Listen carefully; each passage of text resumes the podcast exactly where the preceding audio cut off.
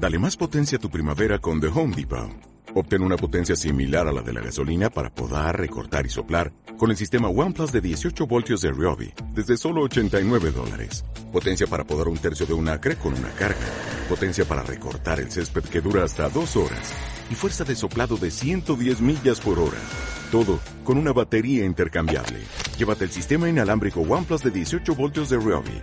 Solo en The Home Depot. Haces más. Logras más. En una mañana de verano del 490 a.C., un grupo de hoplitas griegos venció a un ejército persa muy superior en número en Maratón, a unos 40 kilómetros de Atenas. Terminaba ahí la Primera Guerra Médica, el primer gran intento de invasión persa del territorio griego continental. Si quieres conocer a fondo todos los detalles de esta trascendental batalla, este programa es para ti. Empezamos.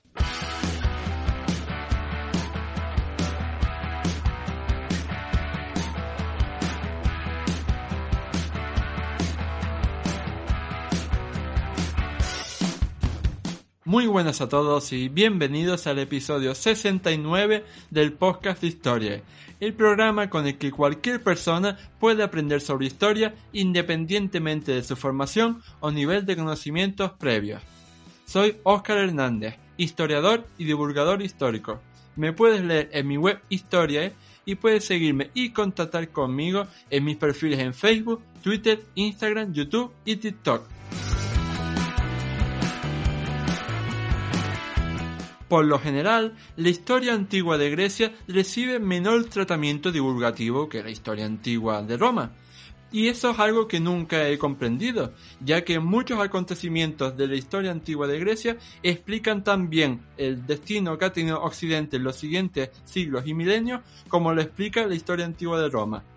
Particularmente, las, eh, las guerras médicas, tanto la primera y la segunda, fueron un punto eh, de inflexión total en la historia de Occidente, ya que estoy seguro de que la historia habría sido muy diferente si los persas hubieran conquistado Grecia. No sé si para bien o para mal, pero desde luego muy diferente. Y si hablamos de batallas trascendentales de las guerras médicas, nos encontramos con las Termópilas, con Salamina, con Platea y con Maratón una de las primeras y más importantes desde la Primera Guerra Médica. Y bueno, ya que venimos a hablar sobre las guerras médicas y sobre la batalla de Maratón en particular, he querido contar en este programa con Javier Jara Herrero, doctorando en Historia Antigua de Grecia y autor del libro Las Guerras Médicas, publicado en la editorial La Esfera de los Libros. ¿Qué tal estás, Javier? ¿Qué tal, Oscar? Encantado de estar aquí, como siempre. El placer es nuestro porque eh, me encanta hablar sobre historia antigua militar y si nos remitimos a las guerras médicas, pues tú eres el, referente que se me viene a la cabeza. Bueno, te agradezco mucho lo que me estás diciendo, aunque creo que hay eh, historiadores consagrados con, con, mucho más recorrido que yo. Pero bueno, el, el objetivo es llegar por lo menos a, a ese nivel. Muchas gracias. Mm. Y bueno, para los que no hayan tenido el placer de, conocerte hasta ahora, cuéntanos un poco sobre ti y sobre el libro que tienes publicado. Claro, pues mm, como bien has dicho, soy doctorando en historia de la antigua Grecia. Mm, mi tema de investigación está centrado en las relaciones entre la antigua Esparta y el oráculo de Delfos en época clásica, y también se centran en el desarrollo de la democracia argiva en el siglo V antes de Cristo. Eh, fruto de esta investigación ya han sido publicados varios artículos en revistas especializadas. He asistido a diversos congresos nacionales e internacionales donde he expuesto los resultados de mi investigación y, como ya sabes, he publicado un libro sobre las guerras médicas hace ya año y medio en una editorial tan potente como es la esfera de los libros, del que estoy, pues, evidentemente orgulloso. Hmm. Sí, y recomendamos eh, este libro a todos nuestros oyentes porque, vamos, eh, estamos a finales de diciembre, todavía da tiempo de comprarlo para los regalos de Reyes. y bueno, eh, ya que queremos hacer este programa sobre la batalla de maratón, yo creo que antes de meternos de lleno en ella, la pregunta fundamental eh, sería qué fue eh, la primera guerra médica en particular y las guerras médicas en general, ya que esta primera guerra médica es la que incluye la batalla de Maratón. Bueno, pues eh, entendemos por guerras médicas los conflictos que se desarrollaron a comienzos del siglo V antes de Cristo, eh, derivados de las invasiones del Imperio persa sobre el territorio eh, helénico continental, sobre el territorio griego. se llaman médicas, no tienen nada que ver con, con, la medicina, como bien sabes, sino que se llaman médicas mm, porque em, persas y medos, que son los eh, habitantes de la región de, de Media, mm, a veces se confunden. De hecho, persas y medos fueron dos culturas o dos civilizaciones que mm, tuvieron también sus tensiones y que estuvieron supeditadas una a la otra en, en varias ocasiones. De modo que, bueno, eh, a principios del siglo V eh, comienzan las tensiones cristalizan en un conflicto armado mm, que tiene como resultado mm, dos invasiones eh, del imperio persa sobre Grecia. Hubo una tercera, una tercera guerra médica, pero en este caso los roles se invierten. Son los griegos los que em, desembarcan en Anatolia y mm, emprenden una, una conquista o un intento de conquista sobre Asia Menor. También hay quien cree que, quien opina que estos conflictos no son más que un mismo, una misma guerra con diversos armisticios, como fue el caso también, por poner un ejemplo, de las dos guerras mundiales en el siglo XX de nuestra era. Hmm. Y más específicamente, cuando hablamos de la Primera Guerra Médica, ¿qué antecedentes podemos encontrar? Ya que supongo que eh, los persas invadirían eh, Grecia, ¿no? Invadirían eh, la península helénica por algún motivo. Claro, el germen de las guerras médicas, y sobre todo de la primera, se encuentra en lo que conocemos como sublevación jonia, que seguro que te suena. La sublevación jonia fue, como su nombre indica, una revuelta de las ciudades jónicas o de cultura jónica griega, eh, situadas en, en la costa suroccidental de Asia Menor, pero que estaban subyugadas al imperio persa. Mm, esta revolución fue fruto básicamente de, los egos de, diversos políticos, mm, de los diversos políticos que rodeaban a la figura del gran rey de Persia. Em, no fue, como Heródoto quiere hacer creer a veces, o algunos historiadores de nuestra época, no fue una guerra que comenzara por, por un sentimiento de identidad eh, helénica y una contraposición a, a, todo lo que supone el imperio persa. Fue más bien un asunto de, ambiciones personales y, si me apuras, podemos encontrar entre entre las razones de esta sublevación eh, las tasas impositivas a las que estas ciudades eh, estaban sometidas. Pero en ningún caso mm, podemos decir que la sublevación jonia tuviera como, como telón de fondo eh, un sentimiento panhelenista, por así decirlo. Hmm. Y, y hay que tener en cuenta que esta, esta batalla de maratón tan importante eh, que sucedió, eh, ¿no? Fue, digamos, la culminación, la cumbre de esa primera guerra médica, que por otro lado tuvo otros enfrentamientos, tuvo otros choques entre griegos y persas, sobre todo, ¿no?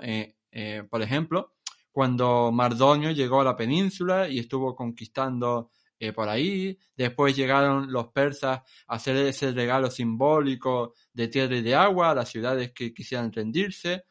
Cuéntanos un poco acerca de estos antecedentes de la batalla de Maratón. Bien, eh, no he dicho antes que en la sublevación jónica em, los grandes mm, instigadores de esta sublevación, y me estoy refiriendo a Aristágoras de Mileto, que fue la ciudad puntera de esta sublevación, pidieron ayuda a diversas eh, ciudades de la Grecia continental por ejemplo, viajó a, Esparta, donde se entrevistó con el rey Cleómenes. Cleómenes, mm, viendo que un viaje hasta, hasta Asia Menor eh, llevaría tres meses, negó su ayuda a Aristágoras. Sin embargo, por ejemplo, Atenas mm, sí que concedió ayuda a, a la sublevación jónica. No fue una gran ayuda, fueron poco más de 20 naves de guerra, pero bueno, participaron en, por ejemplo, en la quema de la ciudad de Sardes, una, de las grandes ciudades del imperio persa. Mm, este incendio de la ciudad de Sardes eh, fue tomado por los persas, y específicamente por el rey Darío, como el casus belli para una potencial invasión eh, posterior de Grecia. Aquí encontramos eh, la motivación más concreta de, del rey Darío para emprender una hipotética conquista de, todo el territorio griego que pudiera conquistar, en realizar un castigo sobre las ciudades que apoyaron a, a los sublevados jonios, y concretamente en dos, en Atenas y Eretria. Ahí encontramos eh, el germen de esta guerra.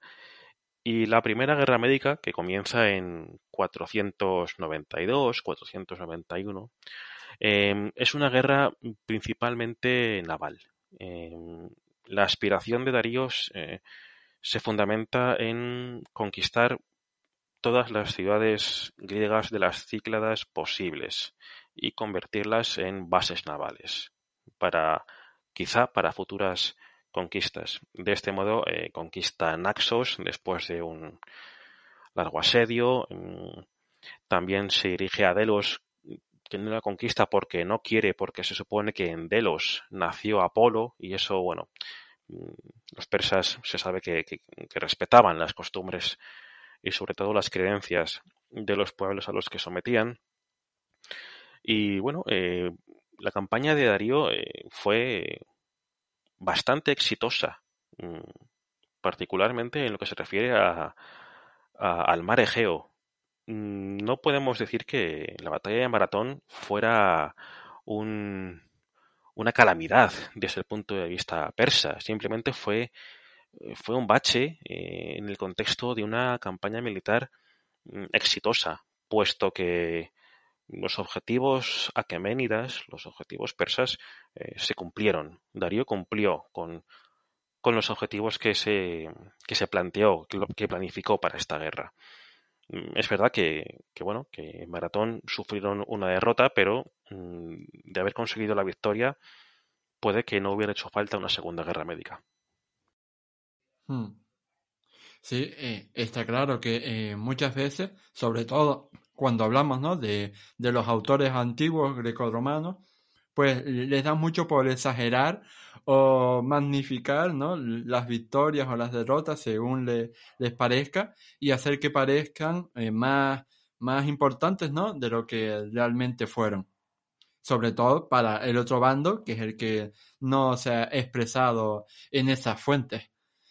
Y bueno, eh, para hablar de, esta batalla, para mí siempre es fundamental eh, hablar de la composición de los bandos, quiénes combatían en cada uno de ellos y, entonces pues saber eh, si de verdad estaba determinada la victoria de los griegos o pues, podrían haber ganado los, los persas si se hubieran dado las circunstancias. Entonces vamos a empezar primero por los griegos. ¿Cómo era la composición y liderazgo de ese, de ese eh, grupo de, de, militares, porque muchas veces se habla de, la batalla de Maratón como una victoria ateniense, pero los atenienses no eran los únicos que combatieron ahí. Cierto, cierto, es verdad que en Maratón se citaron atenienses en su gran mayoría y además acudió un pequeño regimiento de la ciudad de Platea. Platea es una ciudad que está encuadrada en, la antigua Beocia, un poco más al norte del istmo de Corinto. Eh, parece ser que entre ambas ciudades existía un, pacto, una alianza desde décadas atrás y los platenses decidieron honrar a esa alianza sumando mil guerreros. Mm, respecto a la composición de las fuerzas atenienses, hay que tener en cuenta que en Atenas acaba de triunfar un sistema político radicalmente diferente a todo lo que se conocía. Estamos hablando de, evidentemente, de la democracia, que eh, surge, o mejor dicho, se implementa bajo el mando de, o bajo el arcontado de, de Clístenes en el 509 a.C. y se desarrolla de manera tímida.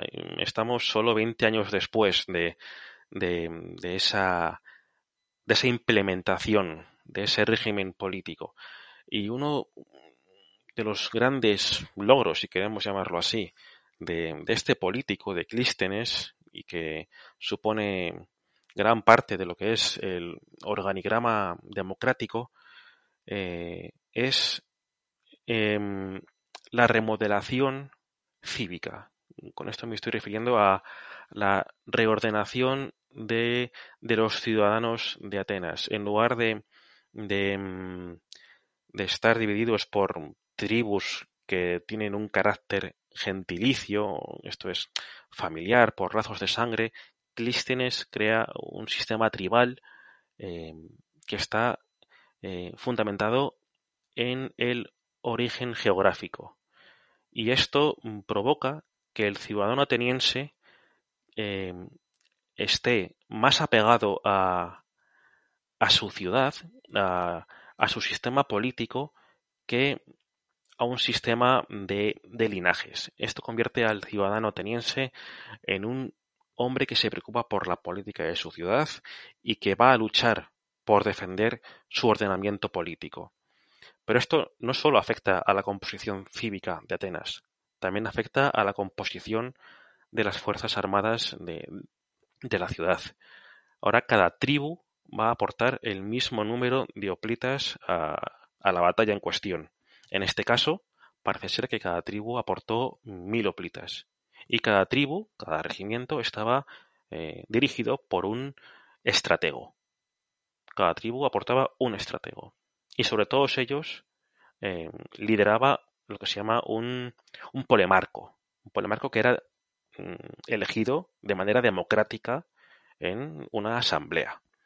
Este sistema de, de componer un ejército mm, pudo resultar determinante en, en, la victoria mm, de Atenas y de Platea en, en maratón, puesto que cambia los esquemas militares del arcaísmo ateniense para dar lugar a un sistema mucho más flexible.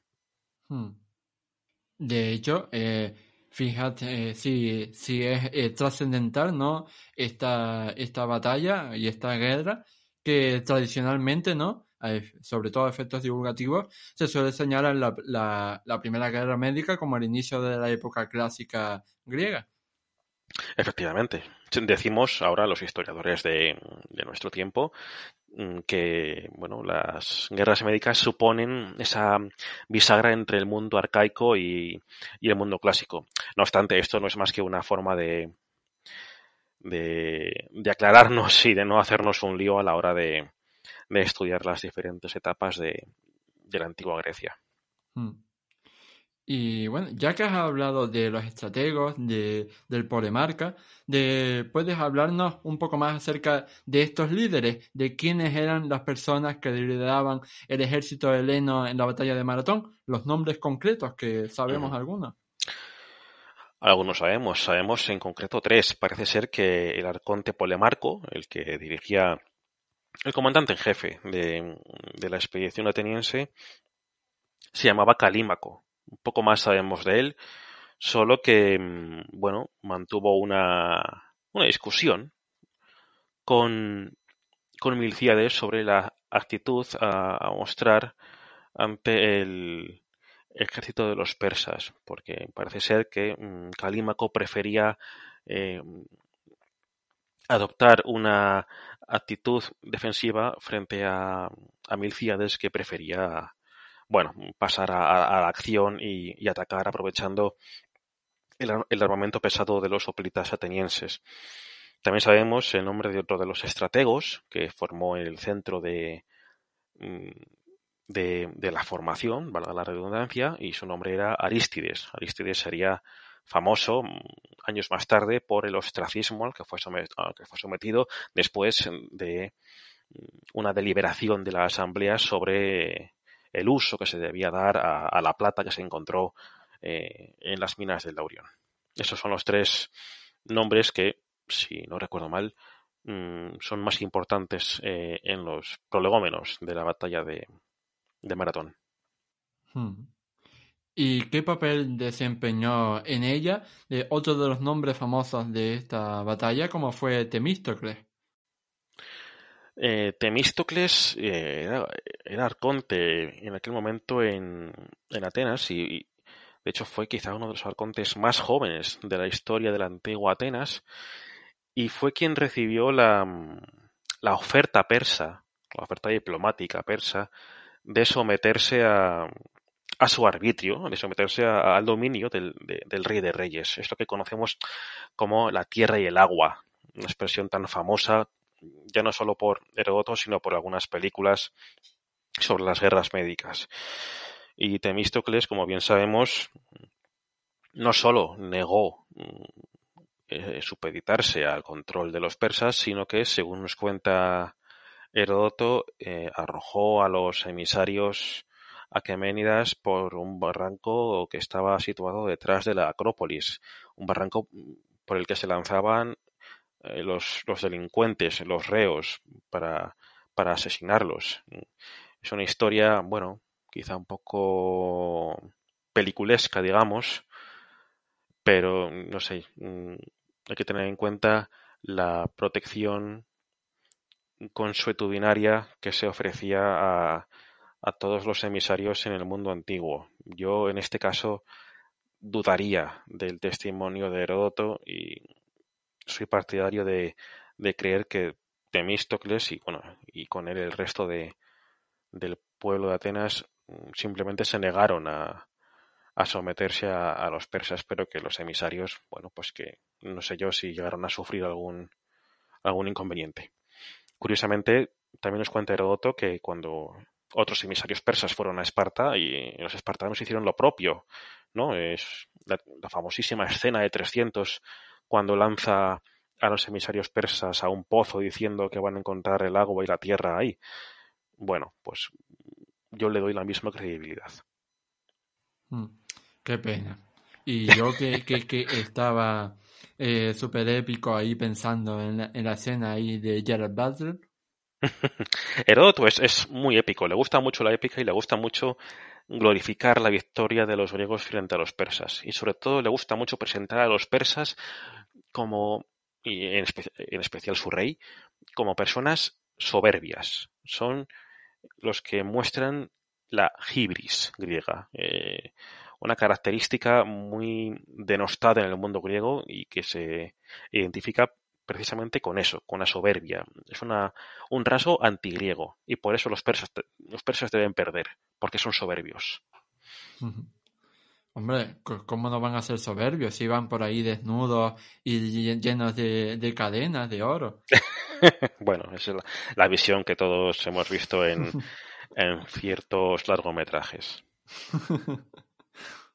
y bueno, precisamente hablando de los persas, de más allá de fantasías hollywoodenses, cómo era este ejército persa que invadió Grecia en la batalla de Maratón.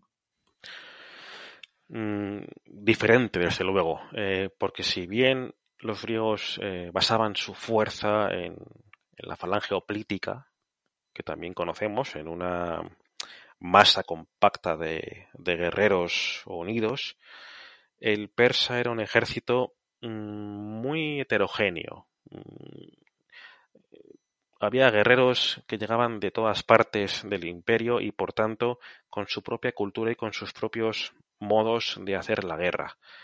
Y también contaban con un arma, por así decirlo, mm, que en Grecia no se utilizaba en gran medida, que era la caballería.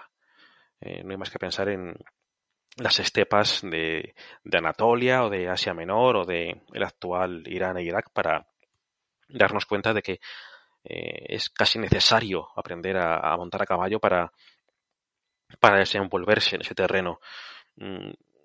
Esa desenvoltura es la que lleva a, los persas a utilizar grandes regimientos de caballería en, su, en sus ejércitos. Y de hecho, mm, esa caballería dio más de un problema a los griegos en, varias batallas, sobre todo en la batalla del Ade, que puso fin en el 494 a.C.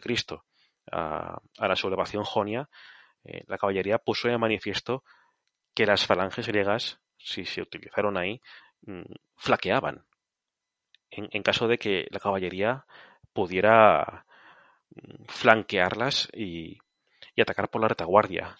Por tanto, era necesario eh, que las falanges griegas estuvieran bien protegidas a los lados y especialmente por la retaguardia. Y esto lo tuvieron muy en cuenta los estrategos eh, atenienses a la hora de desplegar sus fuerzas en maratón. Eh, y por lo demás, los persas contaban con su regimiento más famoso, que era el de los inmortales, aunque no tenemos constancia, al menos desde el punto de vista del relato de Heródoto, de que hubiese inmortales en, entre las fuerzas persas. Sobre todo lo que más había era caballería y infantería ligera armada con arco. El arco era eh, como un tercer brazo para los persas. Se, decía que, que, los niños persas aprendían dos cosas, a, no mentir y a disparar flechas con un arco. Así que debían ser eh, ciertamente muy... Debían, ser mortíferos con los arcos. Entonces eh, tenemos dos fuerzas, una compuesta por falanges oplíticas, infantería pesada, y otra muy diferente, que está compuesta por infantería ligera y caballería. Hmm. Que al fin y al cabo eh, hay que tener en cuenta que en las batallas no necesariamente una superioridad numérica es lo que decide que, seas tú el que vaya a ganar, porque eso es lo que, por ejemplo, le, le pasó ¿no? Eh, a Alejandro Magno con los persas también en la batalla de Gaugamela, que, que los macedonios eran eh, muy inferiores en número y aún así ganaron por una mejor estrategia. Entonces, es importante más que el número, pues tener una buena estrategia, una, una buena estrategia militar y sobre todo que tu ejército trabaje eh, como si fuera uno solo y no como si fueran 15 ejércitos diferentes combatiendo bajo una misma bandera.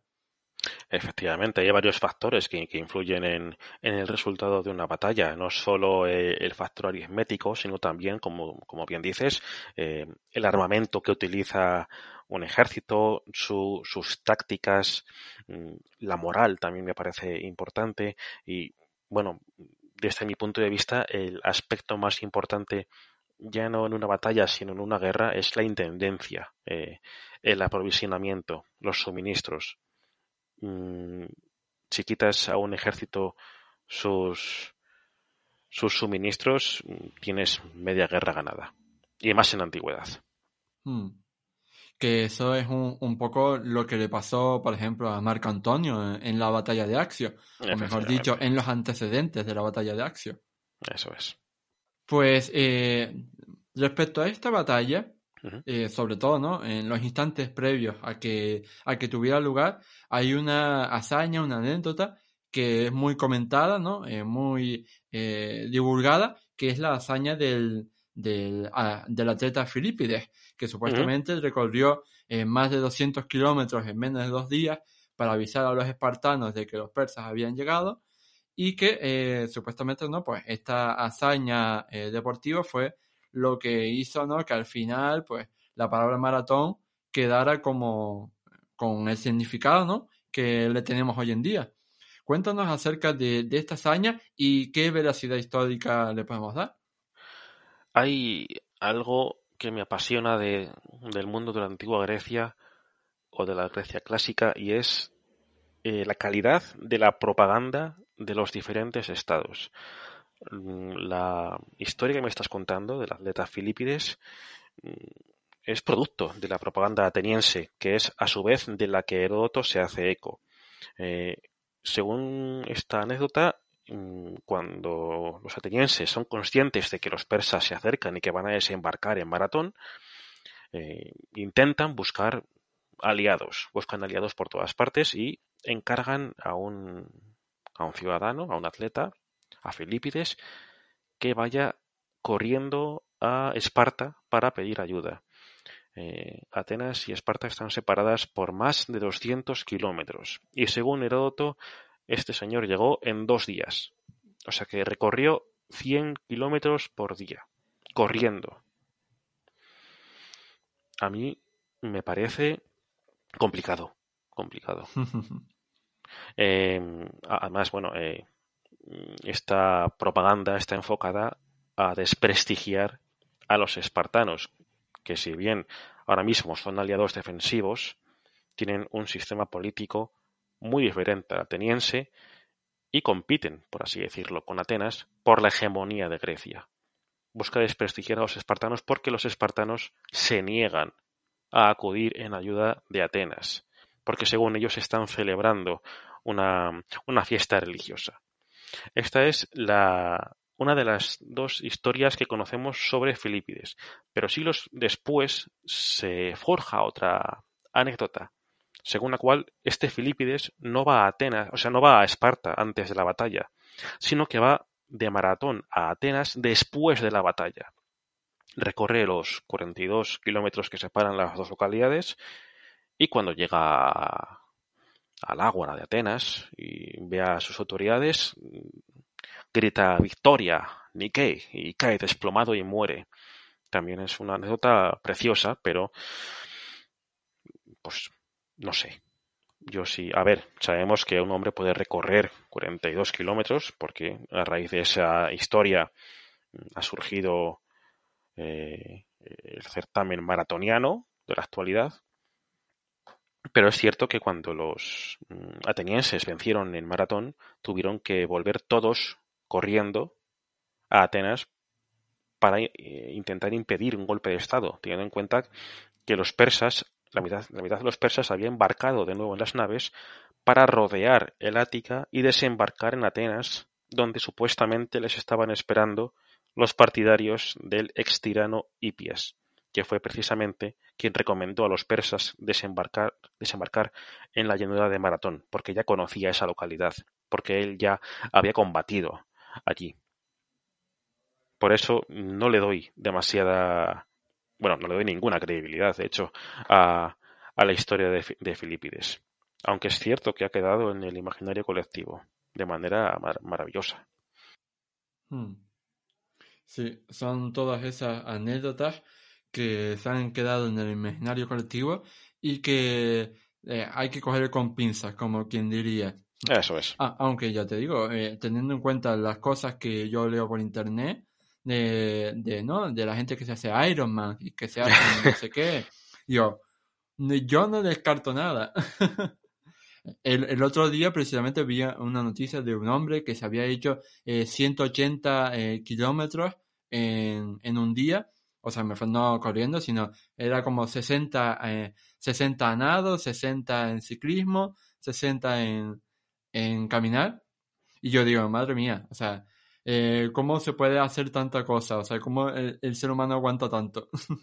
Desde luego hay gente que, pa que parecen héroes griegos, pero es un porcentaje muy pequeño de la población. Y si mm. la historia sobre Filipides en su trayectoria hacia Esparta fuera cierta, no habría surgido después una tradición que le describe volviendo de maratón después de vencer a los persas. ¿No te parece? Sí, sí, desde luego. Porque es, es mucho más, es mucho más mmm, difícil eh, ir a, a, Esparta en dos días que volver de maratón a Atenas en no sé el tiempo que, que tardaría, pero la, la, auténtica gesta es llegar a Esparta en dos días corriendo. Mm. Sobre todo para la diferencia en kilómetros, de claro. 200 a 42. A eso me refiero. Y bueno, ya que estamos en medio de este programa, vamos a meternos ya en el fragor de la batalla ¿Mm? y cuéntanos cómo eh, los atenienses eh, pudieron vencer a un enemigo que era superior en número, pero que lo vencieron gracias a, a su estrategia. Y partiendo de, de, de, unos momentos ¿no? en los que eh, ambos bandos no se atrevían a luchar el uno con el otro por distintas causas. Vale, comencemos por numerar a, a las dos fuerzas, por cifrarlas. Eh, nos dice Heródoto y otras fuentes antiguas que Los defensores, los griegos, contaban con entre 10.000 y 11.000 hoplitas. Los mil platenses más entre 9 y 10.000 eh, guerreros atenienses. Es una cifra que puede ser, puede ser verídica. Le podemos dar cierta veracidad. El problema, como siempre, que, que nos acercamos al testimonio de Heródoto, viene cuando eh, nos enfrentamos a las cifras de las fuerzas persas. Porque Heródoto nos dice que se enfrentan a más de 100.000, a 120.000 persas. Eso es difícil, teniendo en cuenta que es una expedición mm, esencialmente marítima y que mm, cifra la armada persa en unas 600 naves. Estamos hablando de que tendrían que ir 2.000 personas en cada nave para llegar a, los 120.000. Mm. Claro, Apretados como chinos. o peor, desintegrados, no sé.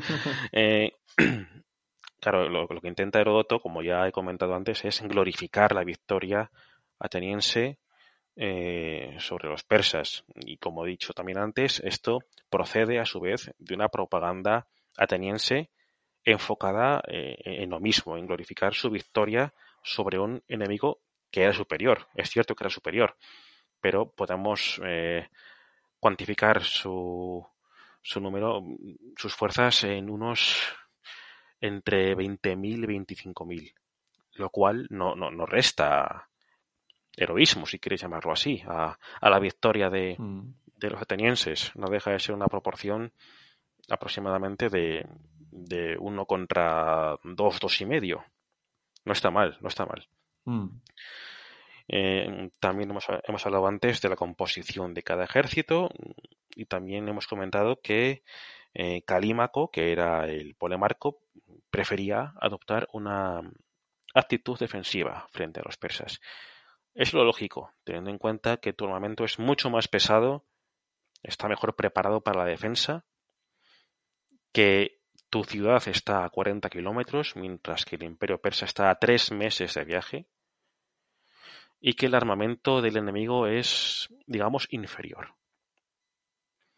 Mm, en los prolegómenos de la batalla, eh, también lo he comentado antes, la mitad del ejército persa reembarca en sus naves. La intención es rodear el Ática y dirigirse hasta el puerto del Pireo, donde eh, desembarcarían para realizar un golpe de Estado que devolviese Atenas a un gobierno tiránico, encabezado por Hipias, que era el ex tirano Pisistratida. Parece ser que los combatientes de Maratón fueron conscientes, debieron de verlo o debieron de suponerlo, eh, eran conscientes de que mm, esas fuerzas habían embarcado de nuevo para mm, viajar hasta Atenas y quizá fuera esa la razón por la que mm, Milcíades eh, urgió a, su polemarco para atacar, porque el tiempo apremiaba. Y era cierto, el tiempo apremiaba. Parece ser que el polemarco Calímaco eh, dio su brazo a torcer y los atenienses atacaron. El modo de ataque de las falanges eh, es bien conocido. Mm, acercarse, digamos, lentamente, porque llevan una armadura pesada y un escudo pesado, hasta estar a, distancia de tiro de los arqueros enemigos y entonces cargar. Eso fue lo que hicieron.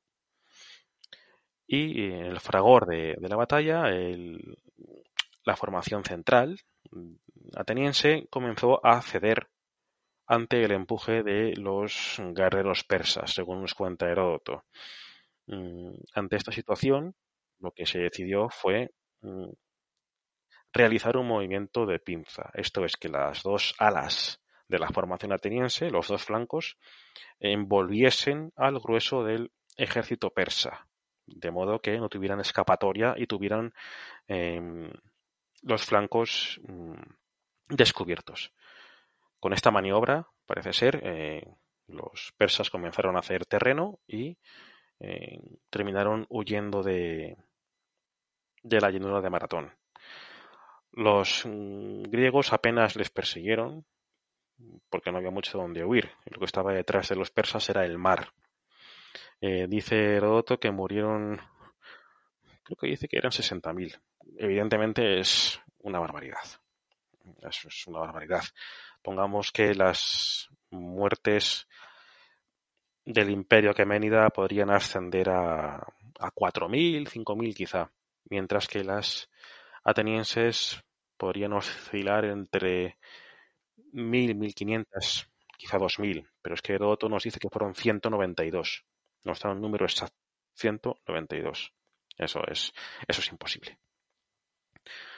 Eh, después de vencer y de quemar algunas naves persas, mm, lo que hicieron los atenienses fue correr todo lo que pudieron para llegar a Atenas antes de que llegasen las naves persas que se dirigían allí, donde les estaban esperando con los brazos abiertos los partidarios de la tiranía de Hipias. Afortunadamente para los demócratas, eh, el ejército victorioso llegó antes a Atenas, eh, llegó antes que, las fuerzas persas y los persas cuando llegaron al Pireo y se dieron cuenta de que de que la ciudad estaba tomada por, por las fuerzas atenienses, ni siquiera desembarcaron. Simplemente se dieron la vuelta y emprendieron el camino a, a Asia Menor. Se fueron, o sea, calentitos, por así decirlo. sí, pero como te digo, fue un pequeño borrón en el marco de una campaña bastante exitosa. Hmm. Hay que tenerlo en cuenta, claro. Y eh, esta, esta batalla de maratón tiene un epílogo, tiene un epílogo que es precisamente la llegada de los espartanos al campo de batalla. Llegaron tarde, pero llegaron, ¿no? O también es parte de, la propaganda espartana. o sea, de la propaganda eh, eh, ateniense. Hmm. probablemente, probablemente lo sea. Mm, es cierto que los espartanos no, acudieron a pelear a, Maratón, pero es que la situación en Esparta era de una gran inestabilidad política. Eh, en esta fecha, en, el 491-490, en Esparta se vivían tiempos verdaderamente ciegos. Esparta era una diarquía, como bien sabemos, había un sistema de dos reyes, cada uno de una dinastía diferente. Pero el caso es que estos dos reyes a menudo se llevaban muy mal. Hay una gran rivalidad entre estas dos dinastías. Y uno de estos reyes, el de la dinastía Agiada, era Cleómenes, un hombre eh, verdaderamente ambicioso, que estaba, estaba harto de su colega en el trono, de Demarato, y para librarse de él, mm, ideó un plan. Mm, intentó, bueno, intentó y lo consiguió, sobornó a la Pitia de Delfos para que emitiese un oráculo en el que se afirmaba que de Marato, el otro rey, no era hijo del anterior rey, o sea, que era un rey ilegítimo. Una vez que, la Pitia de Delfos dijo esto, de Marato se vio obligado a, a huir y huyó precisamente a, a, la corte persa, donde Jerjes le recibió encantado. Pero el caso es que en Esparta se descubrió el complot. Se descubrió el complot y fue Cleómenes quien tuvo que poner pies en polvorosa y marcharse de Atenas. Mm, se marchó primero a Tesalia y después a la vecina Arcadia, donde parece ser, según Heródoto, que mm, comenzó a idear, comenzó a preparar un levantamiento contra Esparta y por esto los espartanos decidieron readmitirle como, rey en, en Esparta. Pero lo siguiente que nos cuenta Heródoto es que Cleómenes, al volver a Esparta, se volvió completamente loco, fue encadenado debido a su locura, pero aún así consiguió un cuchillo y comenzó a suicidarse de una manera poco propia de un rey. Según Heródoto, comenzó a a apuñalarse en los muslos y subió en su cuerpo y se apuñaló el vientre y así se dio muerte. Esta es una manera de desprestigiar al rey de Esparta, pero es muy probable que Cleómenes fuera asesinado, porque era un personaje que molestaba desde el punto de vista político. Es muy probable que fuera asesinado. Pues este es el contexto en el que se da la batalla de Maratón.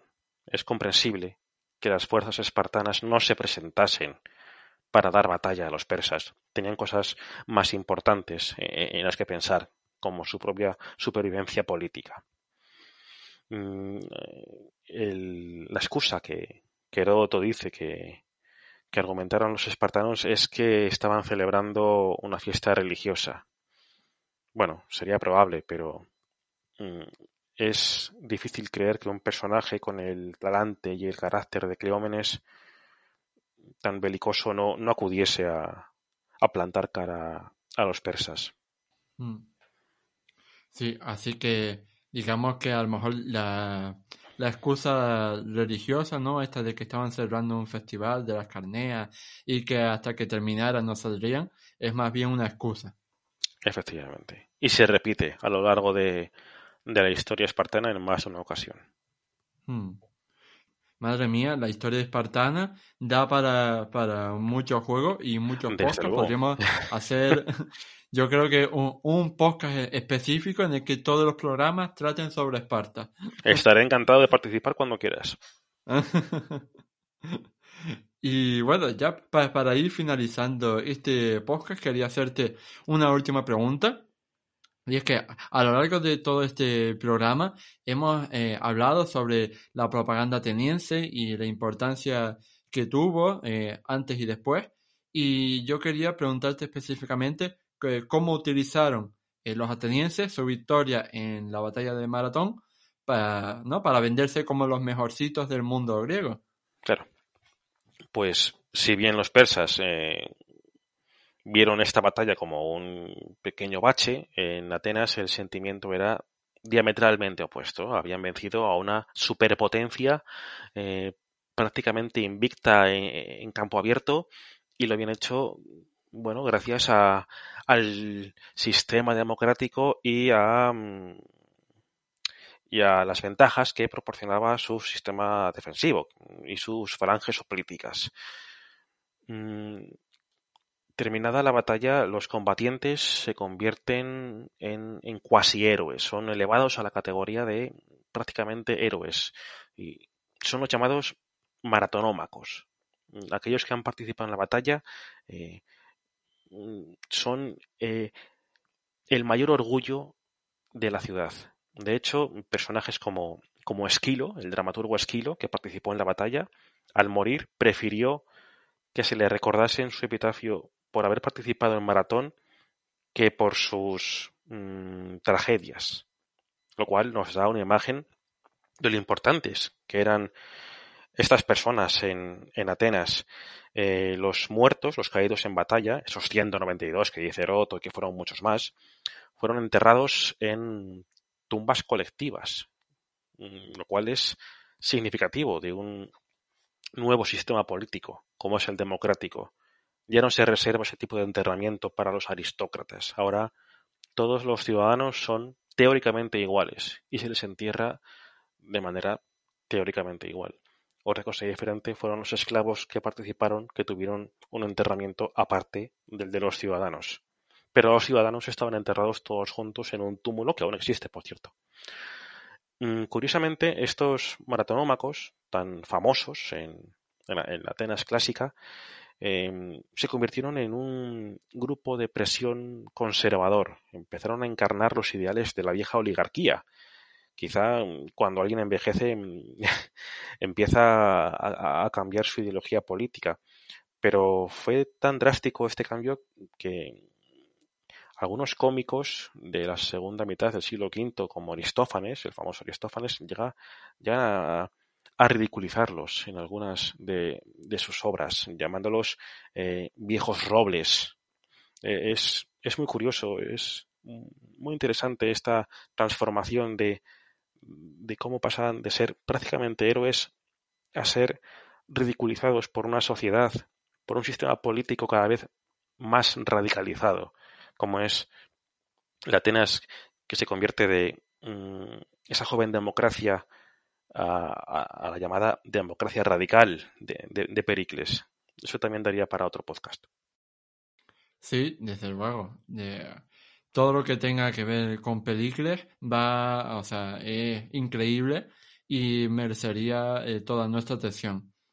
Y bueno, para, para acabar, yo he buscado precisamente la, cita esta del epitafio de Esquilo, que la tenía por aquí, y para que nuestros oyentes la escuchen, decía así, Esquilo, hijo de Euforión, murió en Gela, productora de trigo. El famoso bosque de Maratón puede hablar de su valor, al igual que el persa de larga cabellera que lo conoció. Fíjate. Súper épico. Eh, y no dice nada de sus obras. ¿Mm? De los persas, por ejemplo. Escribió una obra sobre los persas que se llama Los persas, que fue estrenada en el 472 a.C. Y famosísima. Y, no, y prefirió ser recordado por su participación en Maratón. Pues eso da una idea de, del nivel de fama y de orgullo de esa gente. Mm. Está claro que, eh, como siempre digo, eh, tenemos que tener en cuenta que esta gente eh, tenía un, sistema de valores y, y, un pensamiento, ¿no? Y una forma de ver la vida radicalmente diferente a la que podemos tener nosotros en el presente y que por eso es un gran error caer en presentismo y en juzgar la historia con los ojos del presente. Obviamente, obviamente nos separan 2.500 años de, de esos hechos eh, y, todo evoluciona, todo cambia, no tiene por qué ser un progreso continuo, pero todo va cambiando. No podemos mm, enfocar con nuestros valores lo que ocurre hace 25 siglos porque eh, el estudio de la historia no, no funciona así, como sabes. Hmm. Y bueno, con, esta cita célebre de, de Esquilo, de su epitafio, eh, terminamos este programa. Y bueno, yo eh, pues ahora mismo lamento tener que decir que, que hemos llegado al final y que eso, y que te agradezco infinitamente a ti, Javier, por haber venido aquí nuevamente a hablarnos ¿no? sobre algo que nos apasiona tanto, ¿no? como es la historia militar de la antigua Grecia y más específicamente de las guerras médicas, que no solo es de las termópilas, sino que se compone de muchas más batallas. Así que muchísimas gracias. Ha sido un placer, como siempre, y cuando quieras estoy aquí para hablar contigo de historia de Grecia. Muchas gracias. Ahora sí, ha llegado el final del programa 69 de Historia. Si quieres expresar qué te ha parecido este podcast, darme alguna sugerencia sobre temas a tratar en el futuro, hacerle alguna pregunta directa a Javier o recomendarme algún libro que deba leer, no dudes en dejarme un comentario. Dicho todo esto, no me queda más que invitarte a darle a me gusta, a puntuarnos con 5 estrellas si nos escuchas desde Apple Podcast o Spotify, a suscribirte al programa y a compartirlo en tus redes sociales para que llegue al máximo público posible. Nos vemos en el próximo programa de historia. Hasta luego.